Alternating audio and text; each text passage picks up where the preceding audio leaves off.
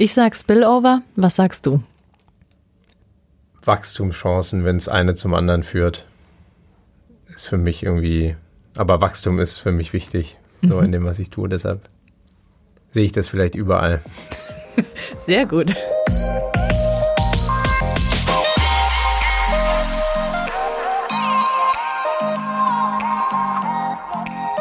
Hallo und herzlich willkommen zu Spillover, dem Podcast der Kultur- und Kreativwirtschaft Heidelberg. Mein Name ist Susanne Weckauf und mein heutiger Gast, Christian Wiens, ist einer der beiden Köpfe hinter dem digitalen Versicherungsunternehmen GetSafe. GetSafe ist wohl eines der spannendsten Unternehmen Deutschlands. Wie es Christian mit seinem Team schafft, Versicherungen neu zu denken, inwiefern sich das Unternehmen vom Startup zum internationalen Player entwickelt hat was das Thema Diversity damit zu tun hat und wieso Christian als Geschäftsführer nicht mal einen eigenen Schreibtisch besitzt, das erzählt er in unserem Interview. Viel Spaß mit der heutigen Folge Spillover.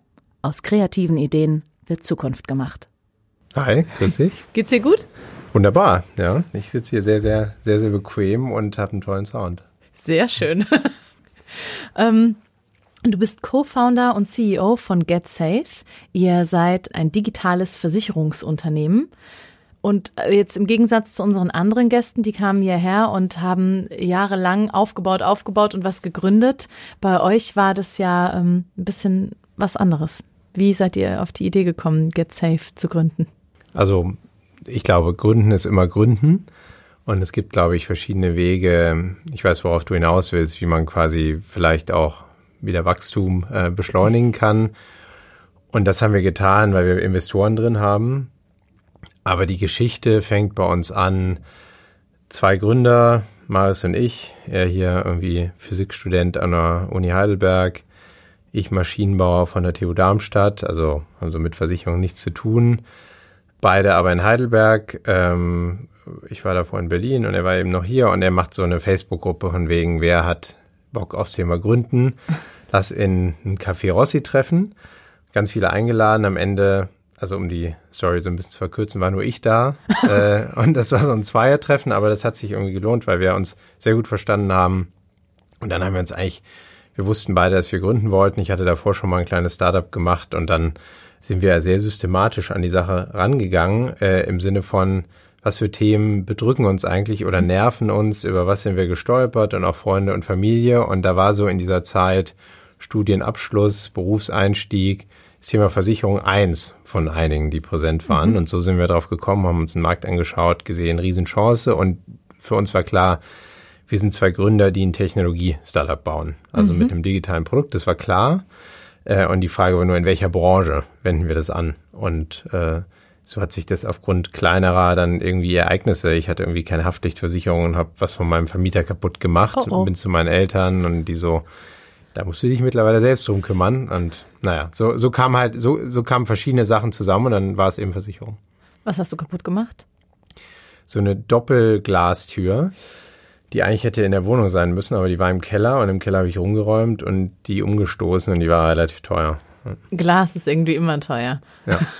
Und ich hatte keine Haftpflicht. War, ja, ich bin schon so, ich glaube, ich bin aufgewachsen damit, Kind, dass es gibt Versicherungen, die braucht man und die Haftpflicht gehört dazu. Ja, ich irgendwie nicht. Und meine Eltern haben sich, glaube ich, zu gut drum gekümmert. Äh, und ich hatte wirklich keine Ahnung. Das hat mich auch erschrocken. Und aber auch irgendwie noch mal mehr motiviert zu sagen, wir machen eine Lösung für Versicherung für junge Leute, die sich zum ersten Mal versichern. Genau, weil Versicherung ist ja schon irgendwas, das klingt so nach Familie, Haus und Auto, so irgendwie das, was so vielleicht zwischen 30 und 40 passiert. Da kümmert man sich ja ungern drum. Aber jetzt habt ihr Versicherung ja eigentlich sexy gemacht. Ihr kümmert euch um die Millennials hauptsächlich? Genau, also ich meine, sexy ist immer so eine Frage. Ich glaube, man muss es sehen, wie es ist. Versicherungen sind Versicherungen, die sind ein relativ trockenes Konstrukt, die kannst du nicht anfassen, du kannst sie nicht bestellen und irgendwie dann zurückschicken du solltest manche irgendwie davon haben. Und du hast auch recht, dass natürlich der Großteil dieser Versicherungsthemen erst später kommen, wenn du irgendwie eine Familie aufbaust oder irgendwie mehr Vermögen aufbaust und so, so Themen. Aber es heißt nicht, dass junge Leute sich gar nicht mit Versicherungen auseinandersetzen, wenn sie reisen, wenn sie irgendwie in eine WG ziehen, wenn sie sich ein Fahrrad kaufen oder einen teuren Computer. Und insofern der Einstieg ist schon relativ früh, aber so richtig Spaß macht es für einen Versicherer natürlich erst, wenn jemand dann irgendwie älter wird. Und das ist auch die Sache, die uns fasziniert hat, ist, normalerweise behalten, wenn man so auf die eigenen Eltern schaut und so, Leute Versicherungen ihr Leben lang, also mhm. echt jahrzehntelang. Mhm. Das heißt, du kannst eine Firma bauen, bei der deine Kunden einfach über Jahrzehnte bei dir bleiben und du kannst irgendwie eine Beziehung aufbauen, äh, die nicht täglichen Austausch hat. Mhm. Also wir sind da kein Instagram oder so, ja, also das ist klar aber schon in einer gewissen Regelmäßigkeit ähm, und auch, also wir sind auch relevant, ne? weil wenn du dir so diese Maslow-Pyramide anguckst, die mhm. kennen viele, so an, an, an Human Needs, ähm, dann ist äh, Sicherheit kurz über Gesundheit das Wichtigste und irgendwo sind Versicherungen ja auch irgendwie ein Tool, um Sicherheit zu geben. Es ist ja auch so, Versicherung oder ich, äh, Versicherung, Sicherheit gab ja auch das System, man kannte früher seinen Versicherungsmakler oder seinen Versicherungsnehmer oder den, der für eine Versicherung ähm, gearbeitet hat und der kannte dann die Kinder und hat dann gefragt und meistens ist man da ja so reingerutscht, also was ja auch eine Art von Sicherheit einfach ist. Das ist ja bei euch jetzt anders. Ja, du hast das Karussell, was es da gibt, schon gut beschrieben. So hat die Welt funktioniert äh, oder funktioniert zu 90 Prozent immer noch so. Mhm. Ich glaube, für bestimmte Generationen an Kunden und vor allem für bestimmte Verhaltensweisen von Kunden. Aber es gibt halt eine sehr große Kundengruppe, die will ich gar nicht mit einem, mit so einem Alterstag ähm, irgendwie benennen. Ja, also es hat mit Alter schon was zu tun, aber nicht zwangsweise, die einfach ihr Leben digital managen mhm. und äh, eine gewisse Erwartungshaltung an bestimmte Sachen haben, dass sie zum Beispiel schnell passieren. Dass ich halt nicht eine Versicherung anschreiben muss, damit ich meine Adresse ändere oder meinen Schutz jetzt ändern kann und vier Wochen später einen, einen Brief bekomme, dass die Nachricht mhm. angekommen ist, und so Geschichten, die gibt's halt wirklich noch und zwar en masse. Ähm, und wir haben einfach gesagt, es gibt einfach eine groß genug Zielgruppe an Leuten, jeden Alters, vor allem aber junge Leute, die nicht zu einem Makler ins Büro mhm. gehen wollen. Und selbst wenn ihre Eltern ihnen jemanden empfehlen im Heimatort, dann sind diese Menschen oft gar nicht mehr im Heimatort und dann, fu dann funktioniert es nicht mehr und dann haben die auch auf gut Deutsch keinen Bock drauf. Mhm. Ähm, und genau für diese Kunden bauen wir eine Lösung, die ist vor allem App-basiert. Ähm, das heißt, du kannst auch eine Webseite, aber am Ende kannst du bei uns deine Versicherung komplett per App managen. Das heißt, mhm. du kannst die da kaufen, du kannst die verändern, du kannst die ein- und ausschalten. Also du kannst theoretisch sagen, ich äh, kaufe mir eine, eine Drohne und fliege die im Sommer, mhm. aber im Winter halt nicht. Dann mache ich sie wieder aus und zahle nicht dafür. Tatsächlich einfach auf Knopfdruck, wie man das heutzutage mit den Apps kann, rechts, links, an, aus und dann. Genau. Ja. Okay. Das geht deshalb, weil wir haben ähm, deshalb haben wir auch Investoren gebraucht und ein relativ großes Team. Ähm, wir haben wirklich von der Pike auf auf der grünen Wiese einen Versicherer gebaut. Mhm. Also mit der ganzen Technologie dahinter. Wir haben nicht irgendwie so eine Software von der Stange genommen, die jetzt große Versicherer nutzen, weil diese Softwares können genau das nicht. Und deshalb ja. ist ja, sind ja diese Versicherungen so papierbasiert und langsam und kompliziert und teilweise teuer. Das heißt, wir mussten da wirklich den, den langen Weg gehen. Mhm. Sind ja auch schon seit 2015 dabei. Also das ist für ein Startup äh, in Startup-Zeiten schon langer mhm. Zeitraum. Ähm, aber haben eben diese Grundlage geschaffen. Und äh, du sagst auch wechseln. Ähm, das heißt, ich kann dann meine Versicherung einfach so wechseln, heißt von Haftpflicht von Anbieter A zu Haftpflicht von Anbieter B, weil das gerade besser passt. Ähm, nicht ganz. Äh, wir sind selbst der Anbieter. Also mhm. wir sind selbst ein Versicherer. Das heißt, es gibt nur die Get Safe Versicherung. Okay. Mhm. Wir vergleichen jetzt nicht für dich mhm. verschiedene Anbieter. Das finden wir ein bisschen oldschool, weil wir sagen, die, ähm, was du ansprichst, mhm. diese Optimierung deiner Versicherung, mhm. die kann im Produkt selbst stattfinden. Also wenn du ein gutes Produkt hast, dann findet es eigentlich für jeden Kunden und jede Situation auch den richtigen Preis und die mhm. richtigen Leistungen und so. Und wenn du ein sehr flexibles Produkt hast, was du auch jederzeit erweitern kannst und anpassen, ich mal so ein Beispiel. Du hast jetzt eine Haftpflicht und bist noch vielleicht Single oder allein und dann irgendwann hast du eine Partnerin oder einen Partner und irgendwann vielleicht Familie, dann kannst du halt bei uns diese Haftpflicht erweitern auf mhm. Partner mhm. oder erweitern auf äh, Familie, kannst die Leute auch eintragen in den, in den Schutz in der App, mhm. aber auch mit deinem Hund. Ja, du kannst sie auch erweitern auf Hundehaftpflicht, wenn du dir einen Hund holst. musst du ja. ja, ja. Du musst eine Hundehaftpflicht ja. haben. Und so sind wir halt super anpassbar. Mhm. Ne? Und daher brauchst du auch gar nicht so viel wechseln und immer wieder ein neues Produkt suchen, sondern du kannst eigentlich wachsen äh, und erwachsen werden mit einem Anbieter, der dich ja begleitet und das reduziert die Kosten und die Komplexität. Mhm. Und das halt das unser Wunsch ist, dass du halt eigentlich immer nur diese eine App hast von mhm. uns und deine gesamten Versicherungsthemen darin langfristig lösen kannst. Das heißt, ihr bietet komplett alle Versicherungen auch an. Gibt es eine, die ihr nicht habt? Ja, noch, da ist noch ein weiter Weg hin. Mhm. Noch bieten wir nicht alle an. Ähm, wir haben uns so ein bisschen darauf fokussiert, wo wir gemerkt haben, im Sinne des Product Market Fits, wo so die meisten Kunden von uns sind und die sind so Ende 20, das heißt Berufseinstieg, ähm, noch so ein bisschen vor diesem Thema Haus kaufen und Auto und so Sachen. Und so sind wir auch gestartet. Also es gibt, wir machen viel Haftpflicht und Hausrat und Reiseversicherung. Die laufen natürlich gerade schlecht, aber die haben wir auch. Und dem Hund, ähm, jetzt haben wir vor kurzem eine, eine Autoversicherung, eine Kfz-Versicherung mhm. gelauncht und so gehen wir halt Stück für Stück weiter, ähm, haben aber auch einen Zahnschutz, also eine Zahnzusatzversicherung mhm. und werden aber auch in die Lebensversicherung reingehen, in so diese größeren Themen oder für Hausbesitzer als eine Wohngebäude. Aber wir sagen immer, wir wachsen damit. Mhm. Wir bieten noch nicht alles für alle, aber für den Großteil unserer Kunden ist es genau das, der richtige Mix an Produkten im Moment und es werden immer mehr. Ihr habt ja auch wirklich eine breite Spannbreite. Euer jüngster, muss ich tatsächlich immer nachschauen. Ihr habt zwischen so Anfang 20 bis euer ältester Kunde ist tatsächlich 94 Jahre alt, richtig? Ja, äh, kenne ich nicht persönlich, muss ich muss ich dazu sagen, es ist ja, wir sind ja, ähm, also wir sagen immer, es klingt so unpersönlich, ne, eine mhm. technische Lösung, aber eigentlich ist sie ja viel persönlicher, weil sie bietet dir immer den Service, den du brauchst. Wir haben so Chatbots oder unser Chatbot, der heißt Carla, der hilft dir immer und der redet halt mit dem 94-jährigen Kunden äh, oder Kundin, weiß ich auch gar nicht. Äh, auf jeden Fall, ähm, klar, die Range ist groß. Wir haben aber auch fast 150.000 Kunden. Also mhm. ist natürlich schon mittlerweile ähm, ja, ein großer Kundenkreis, da ist natürlich aus, aus allen Altersklassen jemand dabei, aber der, der Schwerpunkt sind schon Millennials eben so Leute mhm. zwischen 25 und 35. Wie ist das mit dem Kleingedruckten? Super Frage. Ähm, und äh, das ist für uns ähm, eine Sache, die wir besser machen wollen, ne? von vielen bei Versicherungen, das Thema Transparenz. Und ich will es ja, ich will mich irgendwie selbstbewusst und gerne um Versicherungen kümmern können und nicht davor abschrecken. Und weil das passiert ja bei jüngeren Generationen, Millennials, Gen Z, die haben ja wie, die haben diesen Zugang nicht über diesen Makler im eigenen Ort wie die Eltern, sondern die müssen anders zu diesem Thema kommen. In der Schule wird es nicht beigebracht. Und wir sagen, das ist Teil unserer Mission, das einfacher zu machen. Und ähm, deshalb gehen wir auch so konsequent auf App und sagen, auf einer großen Webseite kannst du viel verpacken, wenn du dir das am PC anschaust, aber in der App bist du halt gezwungen, Dinge sehr, sehr einfach darzustellen mhm. und, und verständlich. Da kannst du nicht zehn Minuten lang scrollen.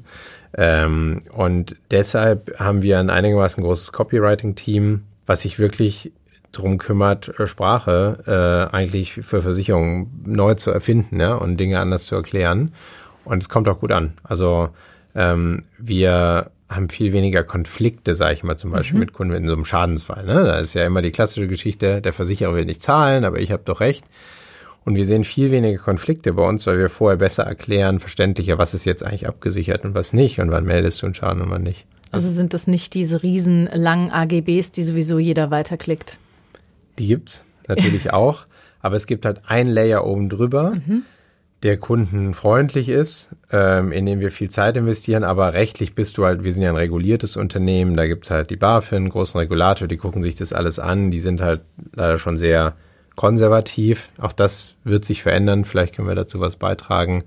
Das heißt, wir bauen uns unseren Layer oben drauf, der für Kunden verständlich ist und natürlich gibt's aber eben auch diese formalen AGBs. Ja. Läuft die Haftpflicht am besten? Ist es das, was jeder hat?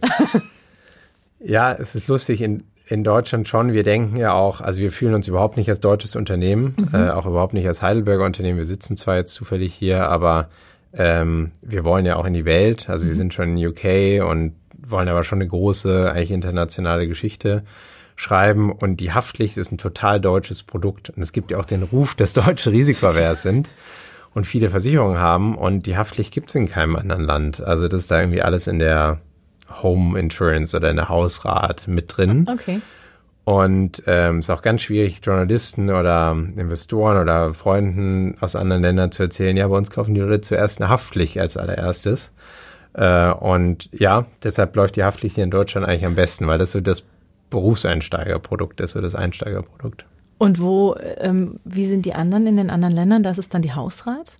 Ja, das ist die Hausrat mit einem Schwerpunkt auf, auch Hausrat verändert sich, also die Leute wollen gar nicht mehr im klassischen Sinne das, das, so, die, so die großen Sachen vielleicht in einem Gebäude oder in der Wohnung versichern, wie wir das Sofa oder die Fenster oder die Küche, sondern mehr ihr MacBook und ihr Rennrad äh, oder ihr Elektrobike oder was es ist. Und ähm, es sind mehr so diese Gadgets, die du versichern wirst. Und die sind natürlich mitversichert gegen Brand und Diebstahl. Und ähm, genau, und das ist, das ist in anderen Ländern und zwar ziemlich konsistent über andere, alle anderen Länder, USA, Frankreich, UK, Italien, das Einsteigerprodukt. Du hast jetzt gerade gesagt, ihr seht euch nicht als Heidelberger Unternehmen. Ich meine, die ähm, ganze Branche sitzt ja in Deutschland dann auch mehr Richtung Frankfurt. Warum seid ihr dann noch hier? Ähm, die Branche sitzt für uns eigentlich Richtung Berlin. Okay. Also Startups, Technologie-Startups sitzen eigentlich in Berlin oder London. Ja, ist eine gute Frage. Was heißt, warum sind wir noch hier? Ähm, es klang gerade so. naja, es ist, es ist schon so, wir haben uns, wir haben uns das gut überlegt, wo wollen wir gründen. Und am Ende geht es uns drum, also das gibt für mich immer dieses Inside-Out-Prinzip. Ja? Eine Firma, die Bewertung einer Firma, der Erfolg einer Firma, das Produkt einer Firma kann natürlich nur so gut sein wie das Team. Mhm. Äh, das heißt Team, Team, Team. Ist ja klar, ist ja überall so. Äh, und in Berlin zum Beispiel hast du einen unglaublichen Wettbewerb um, um, um Talente, gerade im Design- und Tech-Bereich und aber auch in ganz vielen anderen Bereichen. Und wir haben einfach gesehen, dass hier weil wir selbst auch in der Gegend studiert haben, dass hier einfach schon extrem gute Leute auch ausgebildet mhm. werden. Also ist ja, und wir sehen, by the way, auch Heidelberg nicht als Heidelberg, sondern wir sehen die Region, die mhm. spannend ist mhm. zwischen Frankfurt, Stuttgart, Mannheim und, und hier. Und dann haben wir gesagt, hier sind wir, hier können wir uns halt ein Alleinstellungsmerkmal aufbauen, weil hier gibt es nicht so viele Technologie-Startups und äh, das hat bisher auch gut funktioniert, aber wir bauen jetzt eben schon in London ein zweites kleines Büro auf, weil wir auch merken, dass wir auch hier so ein bisschen an unsere Grenzen kommen. Aber es ist nicht Talent, sondern eher Mindset. Also mhm. Leute in London und Berlin ticken einfach anders als in Heidelberg. Ja, das stimmt. Ihr habt ja aber auch ein sehr internationales Team. Also von wegen Startup. Wir sprechen ja mittlerweile von circa 115 Mitarbeitern. Ja, es sind schon wieder ein paar mehr, aber ja, so um die 120. Und ähm, ihr habt ja auch im Durchschnitt, seid ihr so 25 Jahre alt und habt ähm, Mitarbeiter aus der ganzen Welt. Ist das Ziel gewesen, weil es leichter ist, andere Versicherungsmärkte zu verstehen? Äh, also es hängt damit zusammen. Also ich glaube dran oder wir glauben bei GetSafe dran, dass je, je bunter das Team ist, an, also in jeglicher Hinsicht, ja, also man sagt, spricht immer von Diversity und denkt irgendwie an Frauen und Männer oder Geschlechter, aber es ja, geht ja um ja. Nationalitäten und ja. Backgrounds. Kommt jemand jetzt, äh, kommen alle irgendwie aus dem Technologiebereich oder aus dem Kunstbereich oder was ganz anderem. Aber je bunter das Team, mhm. und früher hat man, glaube ich, gedacht, je homogener so ein, so ein Team, desto besser. Und wir glauben halt, je bunter das Team, desto eher ist die Lösung, die wir bauen, auch internationalisierbar. Mhm. Weil sie natürlich schon diese ganzen Flavors, sag ich mal, mit, mit einbaut, mhm. ähm, automatisch. Und, äh, und du baust eben kein ganz deutsches Produkt mehr, sondern du baust ein Produkt, bei dem schon ganz viel Gedanken aus aller Welt ja, ähm, mit dabei sind. Und deshalb versuchen wir ganz bewusst halt ein gemischtes Team aufzubauen. Das hält ja auch relativ frisch. Das heißt, da ist vermutlich so dieser Startup-Charakter, der hält sich da ein bisschen besser und man rutscht weniger in so eine traditionelle Arbeitsatmosphäre, vermute ich. Auf jeden Fall. Und das ist auch mein, mein, das ist mein Albtraum. Mein Albtraum, warum ich auch nie einen, ich bin nie in einen normalen Job gegangen oder so, weil ich gesagt habe, ich will niemals in einen Trott kommen oder in den Tunnel. Und deshalb versuche ich zum Beispiel auch, ich, da kümmere ich mich auch selbst drum, dass wir eigentlich schon alle zwei Jahre mindestens Büro wechseln oder zweieinhalb. Aha. Einfach damit es eine Veränderung gibt. Müssen wir auch, weil wir so schnell wachsen. Ist auch ein Grund, aber ähm, letztlich darfst du eigentlich nie in diesen Trott kommen, weil dann wirst du, das klingt so böse, aber Konzerne sind ja nicht schlimm, ja. Das sind halt Firmen, die irgendwann auch klein waren und sehr erfolgreich mhm. geworden sind, aber die sind halt, es gibt auch so und so Konzerne. Es gibt irgendwie ein Apple und ein Amazon sind sehr groß oder Facebook sind sehr große Konzerne mittlerweile, die sich aber trotzdem jeden Tag neu erfinden und nicht zu schade sind, den Status quo zu challengen. Mhm. Und ich glaube, dieses Mindset, so dass immer Tag eins ist, ja. das ist immer wieder der Anfang, ähm, das versuchen wir absolut beizubehalten und das hilft da, ja. Es klingt, als hättest du auch so im Alltag so ein paar Challenges, im Büroalltag, sage ich jetzt mal böse.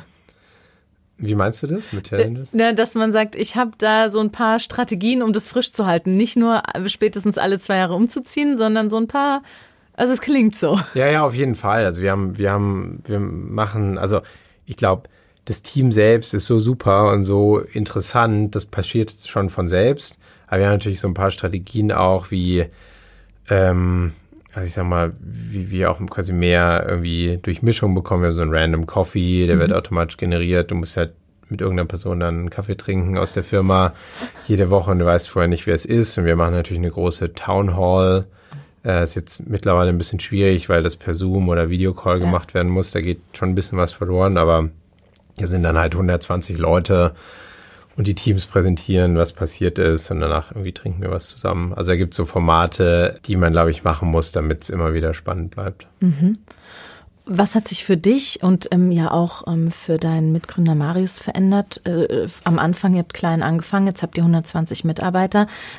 Sind ja, ist ja auch eine Challenge an euch, so im Sinne von, äh, wow, ähm, Verantwortung und muss ich mich vielleicht auch anders verhalten? Kann ich jetzt, früher war ich vielleicht so per Du und jetzt doch eher sie oder ich muss jetzt eine Führungsrolle erfüllen?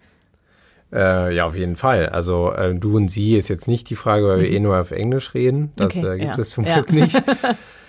Aber ähm, also was, wir haben uns, wir haben halt schnell gemerkt, dass es tatsächlich so ist. Also und zwar für ganz viele, nicht nur für Marius und mich, sondern auch für fast alle bei Get Safe ist es quasi das erste Mal. Das erste Mal mit so viel Verantwortung, das erste Mal in einer bestimmten Führungsposition, das erste Mal ein weiß ich nicht, irgendwie so ein, so ein reguliertes Business machen, das mhm. erste Mal eine Auslandsexpansion selbst zu gestalten und hinzubekommen.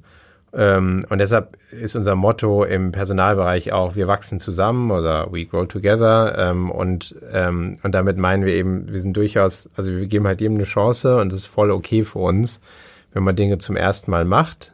Da muss aber auch jeder akzeptieren, dass es so ist und dass es halt noch nicht perfekt ist. Und, ähm, und die, die Rolle verändert sich komplett. Und zwar, wir sagen eigentlich immer, unsere Unternehmenskultur und das, was wir finden, das was Gutes, verändert sich irgendwie alle sechs bis zwölf Monate, mhm. weil sich zum Beispiel die Teamgröße verdoppelt. Ja. Ja, wenn wir dann nächstes Jahr irgendwie 250 oder 300 Leute sind, dann ist es einfach eine ganz andere Kultur. Dann bilden sich Subteams und Subkulturen, das ist ganz normal. Aber es ist halt ein lebendiger Organismus ähm, und, ähm, und da musst du dich ja in deiner Funktion immer anpassen. Und das ist eine totale Challenge, aber das macht sie auch spannend, ja. ja, weil du immer Neues machst. Und ihr, ähm, das wird ja auch gewürdigt, weil ihr habt ja dieses Jahr zum Beispiel den Fintech Germany Award ähm, bekommen. Ähm, unter anderem wurdet ihr besonders gelobt für die Benutzerfreundlichkeit eurer App. Also ist eine Versicherung, die jeder versteht. Das baut ja auf auf ein gutes Team, auf eine ähm, gute Unternehmenskultur, weil sonst könntet ihr das ja gar nicht hervorbringen. Ja, auf jeden Fall. Und da sind wir auch happy drüber und ähm, sind, glaube ich, und da sind wir schon happy, dass wir hier in Heidelberg sind und sagen, das ist eine Story, die gibt es halt hier nicht, nicht so oft oder mhm. vielleicht gar nicht, ähm, zumindest auf das Segment bezogen, in dem wir sind. Und das macht uns, glaube ich, schon dann auch ein bisschen stolz, das, das gemacht zu haben, aber gleichzeitig sehen wir, wir sehen halt immer wieder die Chance. Also das ist cool so, was wir erreicht haben, aber die Chance ist, und deshalb sind wir auch angetreten, ist ja viel, viel, viel größer. Und wir stellen uns immer die Frage, ähm, ich meine, du hast den Spillover-Effekt angesprochen, wir stellen uns halt die Frage, wie können wir uns eigentlich Wachstumschancen eröffnen, mhm. indem wir in andere Länder gehen, indem wir ganz andere Personen mal einstellen, die wir so noch nicht hatten, aus ganz anderen Backgrounds. Also wie, wie können wir die, weil der Versicherungsmarkt ist mit 5 Trilliarden Dollar einer der größten Märkte der Welt. Mhm. Ist riesig. Ähm, und da ist eigentlich, und, und es gibt ganz wenig so Startups, die Versicherungen machen, ne? die was wirklich neu machen. Also die Chance ist halt unendlich. Und du musst dich halt immer fragen, wie kann ich, wie kann ich die Chance ähm, da ergreifen? Und deshalb denken wir, also wir sind da happy drüber, aber wir sehen halt vor allem die Chance, noch mhm. viel, viel weiterzukommen. Warum glaubst du, hat die Chance vorher noch niemand oder wurde so wenig genutzt, eine Versicherung per App und so benutzerfreundlich und so leicht zu machen? Ich meine, eine Begründung, die ist, äh, die, die verständlich, also es gibt sicher ganz viele Gründe dafür, aber ähm, die verständlich ist es vielleicht bei den Banken gab es 2008 die große Finanzkrise und die hat dazu geführt, dass Banken sich komplett neu überlegen mussten, wie schaffe ich eigentlich Vertrauen, wie verändere ich mein Geschäftsmodell und wie werde ich transparenter. Bei Versicherungen gab es es nie. Mhm. Es gab nie eine Krise. Und die Tatsache, dass du halt ähm, als Versicherer auch über Jahrzehnte von deinen Kunden immer wieder Geld bekommst und eigentlich nichts machen musst, verwöhnt natürlich Versicherer sehr und macht dich sehr schnell bequem und gemütlich. Und ich glaube, was wir halt gesehen haben, ist, dass es im Bankenbereich diesen Trend gab. Also viel mehr Banken, die da eine App haben und auch Startups, die eine Bank gründen, die extrem erfolgreich sind. Und das hat uns, glaube ich, schon motiviert, daran zu glauben, dass es im Versicherungsbereich auch passieren wird. Das war so ein, und, und wir sind ja nicht die Einzigen, die mhm. die Versicherung machen als Startup. Das ist eine groß, große globale Community an irgendwie vielen, vielen jungen Firmen, die versuchen, da den Status quo zu verändern und diese Chance zu ergreifen. Ich glaube, das ist ein, ein Grund. Ja. Und war euch das sofort klar? Ich meine, ähm, wir sprechen jetzt zum einen von, von der Kreativwirtschaft, Software und App und zum anderen von einem sehr trockenen, wie du selbst gesagt hast, und zahlenbasierten Bereich der Versicherung. Ähm, inwiefern, neben dem, was du schon erwähnt hast, kann man sich da Kreativität vorstellen? Ja, Kreativwirtschaft ist ja ein weiter Begriff. Also mhm. insofern, was ich spannend finde bei Versicherungen, wenn man sich mal überlegt, ist, das ist ja ein total virtuelles Produkt. Wenn du eine Versicherung abschließt, da kriegst du zwar heute von traditionellen Versicherern noch ein Blatt Papier, aber ansonsten, das kriegst du ja bei uns schon nicht mehr, ist ja ein, es ist einfach nur ein Vertrag, der entsteht. Und der Vertrag entsteht auf Basis von Daten. Also du kriegst irgendeinen Preis, weil du davor bestimmte Angaben gemacht hast über dich ähm, und dann äh, meldest du vielleicht irgendwann einen Schaden und dann werden wieder Angaben gefragt und dann wird entschieden, ähm, ob du den Schaden ausbezahlt bekommst oder nicht, aber es, es geht eigentlich nur um Daten. Mhm. Und bisher sind diese Daten halt total chaotisch mhm. äh, verteilt. Der Makler hat ein paar, aber der arbeitet ja jetzt nicht strukturiert und digital. Der Versicherer kriegt die dann nicht. Und wir, und wir schaffen, glaube ich, zum ersten Mal so eine, äh, sagen wir, eine Versicherungserfahrung, die komplett digital ist. Da kann man jeden Datenpunkt mal messen, ja, und das konnte man vorher nicht. Das heißt, eigentlich jonglieren wir mit Daten. Und ähm, die Kreativität ist eigentlich unendlich, wie du jetzt quasi neue Datenquellen nutzen kannst, um Versicherungen besser zu machen. Um sie zum Beispiel fairer zu bepreisen, zu sagen, äh, wir gucken nicht mehr nur, wo jeder wohnt und auf mhm. Basis mhm. der Adresse kriegt jemand irgendeinen Versicherungspreis, sondern wir gucken viel tiefer rein. Wie verhält er sich für welche App? Ähm, was, was arbeitet der? Was macht er? Was sind seine Hobbys? Und auf der Basis dann einen viel faireren Preis quasi zu geben, der mhm. auch mehr reflektiert, wie du bist. Oder auf der, auf der anderen Seite, ähm, es geht ja um, um Schäden. Ja? Also wenn mhm. du jetzt irgendwas Schlimmes passiert, dafür sind der Versicherer da. Warum nicht dran denken, wie man vielleicht erkennen kann, bevor Schäden passieren? Das ist im, im Auto zum Beispiel, wenn du Auto fährst, halt äh, klar, ähm, irgendwie relativ eindeutig, wenn du die App immer im Auto dabei hast und die so ein bisschen kapiert, wie du fährst, kann die dich schon trainieren, sicherer zu fahren und die Hinweise geben und sagen, du gehst, du gehst, du drückst zu kurzfristig auf die Bremse vor der Ampel, optimier das mal, sonst steigt auch dein Preis. Und ähm, da, da sehen wir da sehen wir schon sehr, sehr große Chancen, Veränderungen durch Daten zu ver, äh, Versicherungen durch Daten zu verändern. Hm, aber du merkst, es kann sehr komplex werden ja. und teilweise auch glaube ich, irgendwie so menschlich gar nicht mehr greifbar. Ja, das machen ja eben ja. auch alles so Machine Learning Algorithmen und nicht Menschen. Da braucht man dann auch nicht mehr den nervigen Beifahrer mit jetzt fahr doch mal langsam, weil dann sagt die App, würdest du bitte schneller auf die Bremse treten?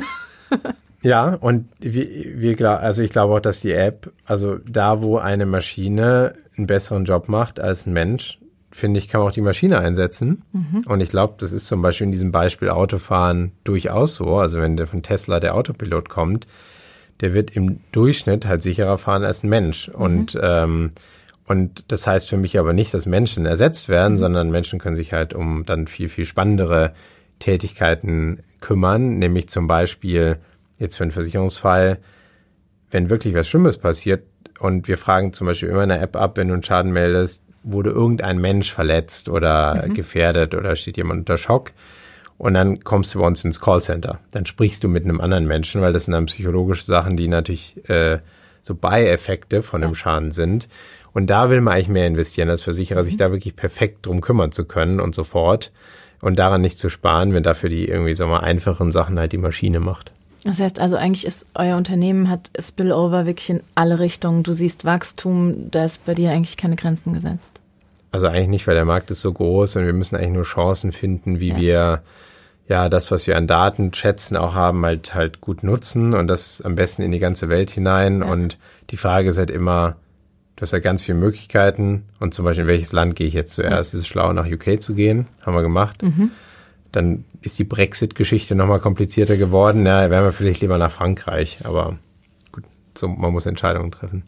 Aber ihr habt euch trotzdem bewusst dann für UK entschieden.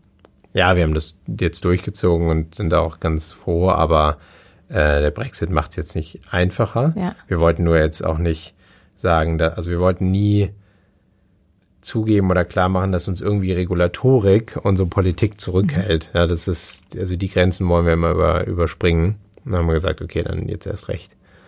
Welche Erfahrung hat euch da am meisten überrascht? Du meinst insgesamt, wenn man nach UK geht, oder? Ähm, jetzt am Versicherungsmarkt auch, aber wenn du sagst insgesamt, ja.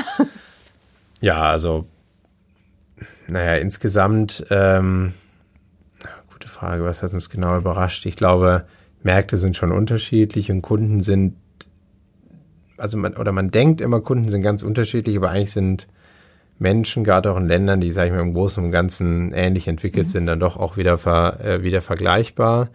Ähm, wir haben eine Sache krass unterschätzt und zwar haben wir gesagt, ja, wir sind ja digital und technologisch. Wir haben gar keine Leute vor Ort in UK. Mhm. Wir machen das alles aus Heidelberg raus mhm. und fliegen ab und zu mal hin. Und da wurden wir schon eines Besseren belehrt und haben jetzt ein kleines Team aufgebaut von sieben Leuten, weil wir gemerkt haben, allein schon die Sprache zu sprechen. Also wir hatten zum Beispiel so einen Slogan Hello Life, Adieu 4. Mhm. Den hatten wir auf der Webseite, aber Briten mögen Französisch nicht so gern. Mhm. Und wir hatten halt Adieu drin, ja. Und das wurde halt, dann haben wir extrem viel Kundenfeedback bekommen, dass es irgendwie blöd klingt. Und so Kleinigkeiten, da denkst du nicht dran, nee. aber ein, ein Brite denkt da sofort dran in Sachen Sprache oder sowas. Wahnsinn. Ihr seid da aber auch wirklich sehr fein. Also ihr ähm, denkt Versicherungen neu, ihr denkt den Markt neu. Ich habe da auch was Besonderes auf eurer Website gefunden. Ihr habt da in ähm, beim Recruiting habt ihr im Code, ich weiß nicht, ob es das noch gibt, ähm, Mitarbeiter über den ähm, HTML-Code gesucht. Eine gute Frage. Da muss ich, weiß ich gar nicht. Also wir teilen uns ja so ein bisschen auf. Ähm, kann ich dir gerade gar nicht sagen. Ich, hab, ich, ich weiß nicht, ich habe das nicht gemacht. Das hat wahrscheinlich Marius gemacht, weil der ist unser CTO Aha. und kümmert sich auch um das Einstellen von, von technischen Profilen. Aber es klingt mega cool. Ja, total. Aber du siehst, du siehst eine Sache, die jetzt, die darf auch gar nicht irgendwie größenwahnsinnig klingen. Man kriegt, also das verändert sich halt, du kriegst ganz viel nicht mehr mit, weil ich kümmere mich um bestimmte ja. Sachen, habe die Firma gegründet, aber ich kriege viele tolle Sachen, die bei uns passieren, gar nicht mehr mit. Aber dafür ist ja das Team und die Unternehmenskultur umso wichtiger. Genau. Also wenn ich, und das ist auch meine Garantie, ja. dass alle Sachen cool sind, die wir machen, ist, wenn ich ein super Team aufbauen kann und eine gute Kultur schaffe, ja, wie wir zusammenarbeiten mit den richtigen mhm. Werten. Was war da bisher dein größtes Learning? Also mein größtes Learning war, dass äh, ich erschrocken war, wie oder erschrocken bin, wie sehr sich Unternehmenskultur vom Gründer ins Team übersetzt, auch wenn du gar nichts tust, glaub nicht, glaubst nicht zu tun. Und das heißt, Unternehmenskultur entsteht nicht einfach. Mhm. Unternehmenskultur, und ich glaube, das ist egal, weil, weil es ist immer ein soziales Konstrukt, die die entsteht auch durch Vorbilder und ähm, durch ähm, ja ein bestimmtes Verhältnis zu Vertrauen oder auch nicht Vertrauen und so. Und am Ende äh, bist und und das ist mir das ist mir klar geworden, aber irgendwie gar nicht so schnell, dass ähm, sich mein Verhalten und auch schlechte Verhaltensweisen von mir, also da bin ich echt selbstkritisch, sich irgendwie total ins Unternehmen rein manifestieren. Mhm. Aber auch nur, weil ich vielleicht mich jetzt mit unserem kleinen Managementkreis so verheilt oder mit meinem Mitgründer, dass sich das dann irgendwie ins Unternehmen rein manifestiert. Mhm. Man da extrem aufpassen muss und diese Vorbildfunktion gar nicht ernst genug nehmen kann. Hast du da ein Beispiel? Hm. Ja, muss, es gibt immer so viele Beispiele, deshalb muss man, äh, muss man immer noch mal nachdenken. Aber zum Beispiel die Art, wie ich, also die Art, wie du auf eine schlechte Nachricht reagierst, ja. ja. Da habe ich mich häufig aufgeregt. Ich habe gesagt, boah, das ist eine schlechte Nachricht, wir wollten noch die und die Ziele erreichen. Und äh, das ist aber total blöd, weil das bringt mir nichts. Was ich, ich, ich, ich wie du reagieren musst, ist, okay, mhm. ja, wir sitzen zusammen in dem Boot. äh, wie können wir da, wie kann ich dir helfen? Ja, wie können wir da jetzt zusammen wieder rauskommen? Weil alles andere hilft ja nichts äh, und ist auch, glaube ich, sehr, sehr altmodische Führungskultur mhm. oder so. Ähm, und ich glaube, das hat sich dann halt so runterkaskadiert. Und ich versuche jetzt wirklich darauf zu achten, so ein Service-Mindset zu haben gegenüber meinem Team, bei ja. dem ich mir sage, ich bin der Butler. Also ich, mein Ziel ist, möglichst viel zu helfen. Ich bin hier, um zu helfen. Ja? Und wenn ich halt im Zweifel ähm, irgendwie das äh, Frühstück äh, vorbereiten muss und denen was kocht, dann mache ich das, wenn das denen hilft, ihren, mhm. ihren Job gut zu machen. Aber diese Mentalität muss man, glaube ich, als Chef haben. Mhm. Ähm, und dann ist alles viel besser. Weil sich irgendwie aufregen und laut sein, das bringt überhaupt nichts. Ja. Es wird einem halt, wie du sagst, relativ schnell gespiegelt und man hat sich vorher keine Gedanken gemacht und dann wird einem das natürlich erstmal bewusst. Aber man muss natürlich auch hinter sich selbst stehen können, wie ich weiß nicht, ob jeder könnte, ey, wenn das für mein Team gut ist, dass ich für mein Team koche, dann mache ich das. Weil ich glaube, da ist oft noch die alte Denke auch mit drin, uh, als Chef und äh, mache ich das? Ist das okay? Absolut. Und da kommt man ja dann irgendwie auch, auch rein. Man geht ja immer wieder in so einen Höhenflug rein und deshalb ist, glaube ich, diese, diese, diese, ja, ich, das ist ja die Jeff Bezos-Denke eigentlich von dem Amazon-Gründer. Mhm. Jeder Tag ist der erste Tag. Also fühl dich wie am ersten Tag deines Startups, sei irgendwie bescheiden, geh tief rein in die Probleme, fühl dich wie ein Gründer, nimm nichts als gegeben an, ja, kämpfe immer wieder für den Erfolg. Das ist schon äh, das richtige Mindset, äh, was man haben muss. Und es fühlt sich auch viel, viel besser an. Also dieses, so ein bisschen sich mal auf, auf dem Chefsessel auf, ausruhen oder sowas. Ich habe zum Beispiel gar keinen festen Schreibtisch und Arbeitsplatz, hm. äh, weil ich mir gesagt habe, ich will da gar nicht erst in diesen oder geschweige denn irgendeinen Raum mhm. oder ein Zimmer. Ähm, da will ich gar nicht reinkommen in diesen Modus. Das heißt, wie viel Get Safe vom ersten Tag der Gründung bis jetzt heute 2020 steckt da noch drin? Ja, super viel. Also weil, ähm, ja, aber ohne dass man es, ohne dass man es zwangsweise merkt. Mhm. Ja, aber es ist noch, ich glaube, sehr, sehr viel ist dadurch geprägt, wie wir schon am Anfang auch drauf waren. Wie ist es mit Frauen in der IT-Branche? Also ihr setzt euch da ja auch für Empowerment ein und auch nicht nur für Frauen und Diversity, sondern für andere Kulturen. Ähm, ihr hattet da ja auch eine Webkonferenz zum Thema Shaping um, the Straight White Male World of Tech. Ähm, was sind da eure Strategien eure, oder eure Ansichten? Und oder was glaubst du, was fehlt, um noch auch Frauen eben jetzt im Speziellen für die IT-Welt begeistern zu können? Ja, also genau, wir haben ja dieses Event gemacht, das heißt, du merkst dann, dass es, ist uns, es beschäftigt uns. Mhm. Es ist uns wichtig und damit also beschäftigt es uns. Was nicht heißt, dass wir es gelöst haben oder irgendwie auch glauben, dass es gut oder schlecht ist. Es ist einfach, es beschäftigt uns, weil wir uns natürlich die Frage stellen, Warum ist es eigentlich so? Was wir übrigens gelernt haben mit mhm. diesem sich mit dem Thema beschäftigen ist, es ist, man muss glaube ich viel früher ansetzen. Man muss viel viel früher an den an den an den Wurzeln ansetzen. Mhm. Warum gehen vielleicht Frauen weniger in solche Studiengänge? Wo wo entsteht da eigentlich der Entscheidungsmoment? Ähm, ist es schon in der Kindheit, in der Jugend, mhm. in der Schule? Ich kann es hier nicht beantworten. Mhm. Wahrscheinlich eine Mischung aus vielen. Und wie können wir aber auch unseren Beitrag leisten, weil auch da glauben wir an, an das Inside-Out-Prinzip. Je gemixter, mhm. auch sagen wir mal das äh, Entwicklerteam mhm. oder Team von Entwicklerinnen und Entwickler, desto besser das Ergebnis. Auf jeden Fall. Ich mhm. glaube, da gibt es für uns gar keine Diskussion. Je mehr Inputs und unterschiedliche Ansichtsweisen und Arbeitsweisen, desto, desto besser wird's mhm. wird's Produkt.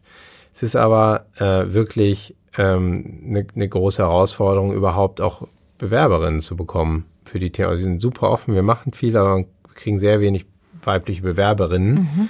die wir dann auch extrem gerne auch favorisieren, ja. um eben diesen Mix hinzubekommen. Aber es ist schon, also irgendwo scheint das Problem schon vorher zu entstehen, dass überhaupt erstmal die, die, die Bewerber oder die ja, Profile gar nicht ausgebildet werden. Also seht ihr als Unternehmen ähm, eure, euren Spillover-Effekt auch in diesem gesellschaftlichen Bereich, also euch mit gesellschaftlichen Themen auseinanderzusetzen?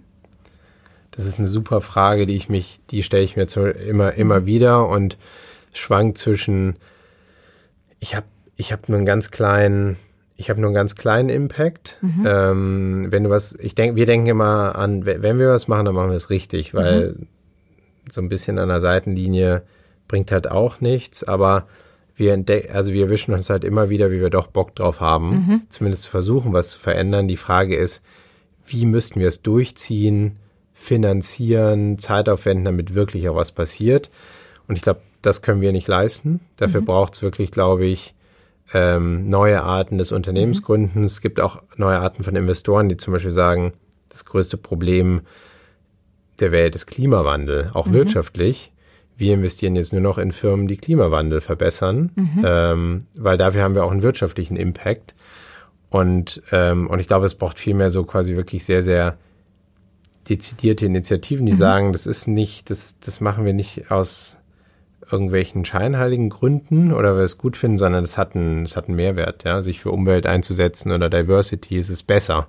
Ja. Besser für die Welt, besser für Unternehmen. Und, und ich glaube, da entstehen wirklich Unternehmen mit den, mit den Mottos, sag ich ja. mal, oder mit diesem, mit diesem Themenschwerpunkt und das ist gut so. Ähm, aber bei uns bin ich, also wir versuchen es, aber ich glaube, wir müssen viel mehr machen, um wirklich was zu verändern. Ich glaube, es gibt so viele Möglichkeiten, wo man ansetzen kann. Da muss man sich wahrscheinlich wirklich für, für eine Richtung auch mal entscheiden, weil sonst verzettelt man sich da ja auch in allem. Total, ja. Das ein Beispiel ist, ähm, wie können wir als, als For-Profit-Unternehmen auch irgendwie wohltätig sein? Mhm. Und da hatte ich schon, schon oft überlegt, ähm, wollen wir irgendwie, irgendwie Spenden machen? Mhm. wollen wir diese Spenden irgendwie hier regional machen oder so? Und wir sind zum Schluss gekommen, wenn wir es machen, dann würden wir wahrscheinlich Mikroversicherungen entwickeln mhm. und in Entwicklungsländern verteilen, weil dann können wir quasi was, was wir gut können und wenn wir uns gut auskennen und in einem sehr spezifischen Feld helfen, mhm. weil es aber viele Länder dieser Welt gibt, da gibt es noch gar keine Versicherung, da haben Leute keinen Zugang zu Versicherungen, aber die quasi verwundbarsten ja. auf der Welt bräuchten eigentlich Versicherungen am meisten. Für uns ist es fast schon Luxus, mhm. äh, wenn unser Handy kaputt geht, eine Versicherung dafür zu haben. Für die ist es teilweise existenziell, wenn irgendwie der Klimawandel das Wetter schlecht macht und die Ernte ausfällt ja. für so eine ganze Familie. Und das finden wir schon, also genau, also für unser, unser Schlussfolgerung, es muss sehr spezifisch zu uns passen und dann können wir da auch, ähm, auch einen Impact haben. Also sowas, an sowas arbeiten wir gerade so ein bisschen und überlegen uns. Aber wir wollen es eben richtig machen und ja. nicht nur einmal und dann ist es wieder tot. Das, das bringt nichts. Also ihr habt ja wirklich in so gut wie allen Bereichen dieses Out-of-the-Box-Denken, vermutlich in allen. Ähm, das habt ihr ja auch bei eurer Outer Appearance, sag ich mal. Äh, schon eure Homepage sieht ja nicht aus wie die klassische Versicherungs-Homepage. Wie wichtig ist es denn, äh, dass dass ihr das habt, dass ihr euch absetzt von anderen Versicherungen, auch in, in diesem Erscheinungsbild, um da an die Spitze zu kommen?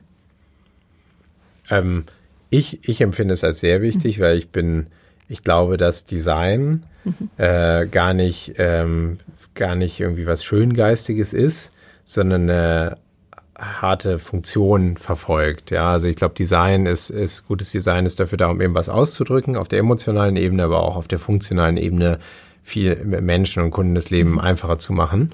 Und deshalb investieren wir viel in Design. Und ähm, das zeigt sich ja aber auch bei vielen Firmen. Ne? Also wenn du jetzt als natürlich das schillernde Beispiel Apple nimmst, mhm. da sagen natürlich viele, die sehen super, die sehen cool aus, die Produkte. Aber dahinter steckt ja eine extrem starke Strategie, ja. Und das funktioniert für die offensichtlich auch. Das heißt, Design ist, glaube ich, keine und da sind wir in Deutschland natürlich noch absolut im Mittelalter. Ja. Also Design ist keine Randerscheinung, ist auch nicht was Künstlerisches, sondern es gehört genauso dazu, also wie das Auto aussieht, sieht halt, gehört genauso dazu oder wie sich von innen bedienen lässt, genauso dazu wie der Motor. Und wir mhm. sind halt in Deutschland, habe ich gut darin, den Motor zu bauen und ruhen uns darauf ein bisschen aus, aber es geht halt ums Gesamtpaket und ähm, deshalb aus meiner Sicht sehr, sehr wichtig, ähm, ob, ob wir die Andersartigkeit, darum geht es uns gar nicht so sehr. Wir wollen eher besser funktionieren als ein traditioneller Versicherer. Ist es eins eurer Mottos? Das besser funktionieren? Ja. Nee, das ist nicht unser Motto.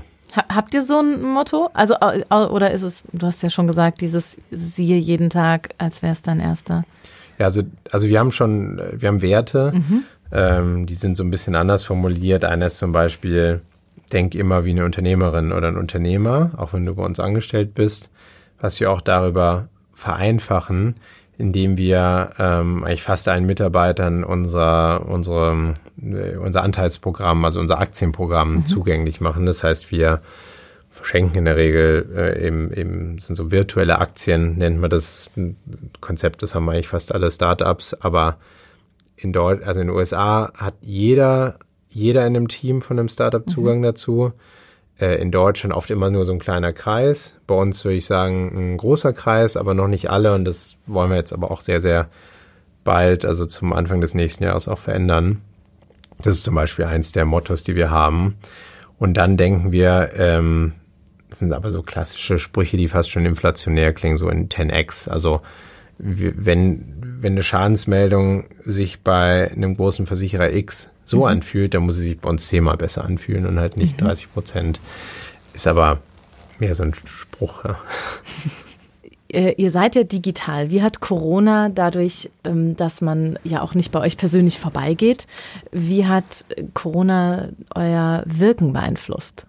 Also habt ihr vielleicht sogar noch ein Wachstum dadurch erlebt? Ja, also gut und schlecht, weil, also ist für uns ist es alles gut und schlecht, weil zum einen, äh, ja, sind wir gefühlt ein bisschen besser gewachsen dadurch, weil, wenn du es dir praktisch vorstellst, wenn 90 Prozent des Versicherungsmarktes noch über Vertreter und Makler und Stift und Papier funktionieren und die natürlich extrem lang brauchen, bis sie sich auf Zoom und äh, digitale Unterschrift umstellen. Die meisten wollen das auch gar nicht mehr, mhm. weil der durchschnittliche Makler in Deutschland ist ja nicht nur schon kurz vor der Rente, äh, wie Ende 50, Anfang 60, sondern auch noch nur männlich. Mhm. Und also es ist eine ganz eigene Berufsgruppe, die, glaube ich, halt auf viele Sachen Lust hat und viele Dinge sehr gut macht, aber viele auch halt einfach nicht, auch glaube ich, nicht mehr hinbekommen wird. Ähm, also insofern gut auf mhm. der Seite, wir sind irgendwie ein bisschen schneller gewachsen. Auf der anderen Seite bauen wir eine neue Firma auf und das im Schnelldurchgang. Mhm. Ähm, und da ist Unternehmenskultur und das Gemeinsame wirklich wichtig, auch ein schickes Büro. Äh, und das geht äh, also, also, verloren für uns war jetzt Homeoffice zu machen, jetzt auch nie ein neues Konzept. Das gab es davor auch schon. Jetzt nicht in der Ganzheitlichkeit, dass irgendwie fast alle im Homeoffice sitzen. Aber dadurch geht, glaube ich, ein Vorteil von Startups, diese enge Unternehmenskultur, diese teilweise auch oft ähm, nicht Gleichaltrigkeit, mhm. aber sag mal, diese, diese Homogenität auch so ein bisschen in der, in dem Lebensabschnitt, in dem sich Leute befinden, die bei einem Startup arbeiten. Äh, ich glaube, diese Stärke geht halt verloren, weil plötzlich sind ja, ist ja der Großkonzern arbeitet ja plötzlich genauso wie das Startup, nämlich alle von zu Hause aus dem Schlafzimmer. äh, und dann, und dann sind wir natürlich jetzt schon auch am überlegen, wie können wir quasi diese kulturellen Vorteile, was uns ausmacht, jetzt auch auf auf diese neue Welt übertragen, wobei natürlich auch klar ist, dass die, dass wir auch wieder alle im Büro sein werden irgendwann oder viele von uns. Wo finden dann eure Vorstellungsgespräche statt? Zoom aus dem Schlafzimmer oder doch im Büro? Nee, schon vor allem, also Zoom, wir haben jetzt dieses Jahr schon, schon über 40 Leute eingestellt, komplett über, ohne sie jemals persönlich getroffen zu mhm. haben. Also es geht natürlich alles, aber nur weil Dinge gehen, sind sie ja deshalb noch nicht besser. Ja, es ist anders auf jeden Fall. Ja. Wie organisiert ihr zum Beispiel eine ähm, Homeoffice-Weihnachtsfeier für eure 120 Mitarbeiter? Gibt keine Weihnachtsfeier. äh, in, also ich glaube, das ist immer so der Punkt. Genauso wie du Versicherung, glaube ich, nicht unbedingt sexy machen willst. Du willst mhm. halt, dass Versicherungen äh, nicht zu so einem notwendigen Übel mhm. werden, sondern zu was, was du wirklich gerne nutzt und mhm. irgendwie auch deinen Versicherungsanbieter wirklich gut findest und hinter dem stehst genauso finde ich, kannst du halt eine Weihnachtsfeier nicht virtuell machen und auch ein Konzert irgendwie wahrscheinlich nicht. Äh, und das finde ich auch okay, ja? Mhm. die Erkenntnis erstmal okay, weil sonst fängst du ja an, quasi vom, so wie vom Deutschen ins Englische zu übersetzen mhm. und die Offline-Weihnachtsfeier in eine digitale zu übersetzen. Das kann ja nicht funktionieren. Ähm, was wir versuchen, ist quasi die, so ein bisschen dieses sozialen Aspekt in kleinen Gruppen zu organisieren, mhm. also in Teams, dass quasi Teams Budgets bekommen, um mhm. kleinere Events zu organisieren. Mhm. Ähm, das funktioniert dann schon ein bisschen besser, wenn irgendwie nur fünf, sechs, sieben Leute dann in so einem Zoom-Meeting sind oder sich dann auch vielleicht, ähm, gerade geht's nicht, aber vor ein paar Wochen ging es ja auch noch irgendwie treffen können und was essen gehen können oder so. Das heißt, wir versuchen das ein bisschen outzusourcen auf die Teams Ansonsten gibt's da, also wir haben da noch keine großen Antworten. Mhm. Äh, wir bauen aber gerade äh, ein großes neues Büro. Also das heißt bauen. Also wir ähm, werden ein großes neues Büro haben, auch in Heidelberg. Mhm. Also wir bleiben dem Standort schon treu. Sehr gut. Und glauben total ans Thema Büro und, und investieren total viel Geld, dass es das beste Büro wird, was wir hier hatten. Mhm. Und, ähm, und das ist uns wichtig, ja. Also es wird, wird auf jeden Fall wieder den Moment geben, wo viele von uns auch dort, äh, dort sind. Bin ich sehr interessiert. Ich bin gespannt, was ihr da noch so alles aus dem Hut zieht. vielen, vielen Dank. Ich hatte viel Spaß. Ja, danke dir. Mir hat es auch sehr viel Spaß gemacht.